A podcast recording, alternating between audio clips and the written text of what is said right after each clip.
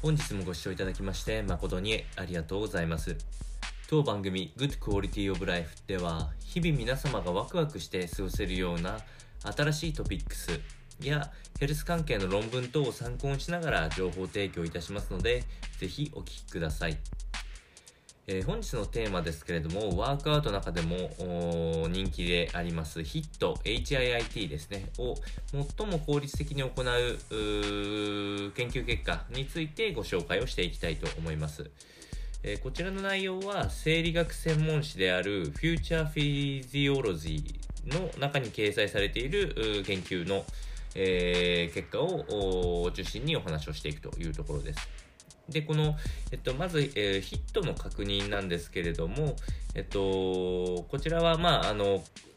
高強度インターバルトレーニングと呼ばれるものになっていて、まあ、最大心拍数、簡単に出すなら、まあ、220からあご自身の年齢を引いてもらうと、まあ、一応最大心拍数が出ると思うんですが、これをなるべく最大心拍数に近づけるような運動を短時間で複数回行うことによって、えーまあ、ダイエット効果であったりとかあ身体能力の向上を図るといったワークアウトになっております。でそんな注目されているヒットをどういうふうに取り入れたらいいのかっていう研究結果で言うと結論としては週2から3回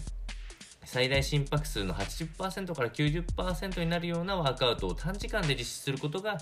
非常にいいけ、あの効率的な研究結果となっております。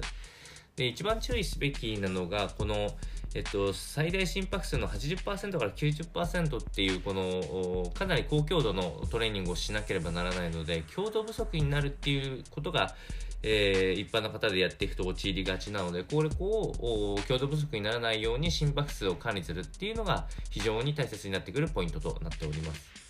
でそんな心拍数を上げるためのベストなエクササイズとしては、えー、大体60秒エクササイズをして休憩を60秒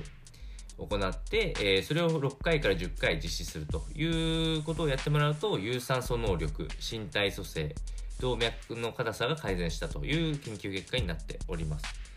でこれをトータル行っていって、えー、大体長くても時間は20分から30分、うん、通常であればもうほんと5分10分で、えーできるようなヒットになっておりますので、まあ、あんまりやりすぎると神経系に負荷がかかってきたりとか、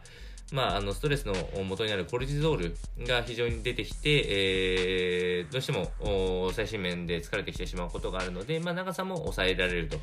いうところがポイントになっておりますのでそんな研究結果をお伝えいたしました。それでは本日の内容は以上となります。この番組の内容が少しでも面白いな、気になるなと思っていただいた方は、ぜひチャンネル登録をよろしくお願いいたします。それでは次回の放送でお会いしましょう。本日もご視聴いただきまして誠にありがとうございました。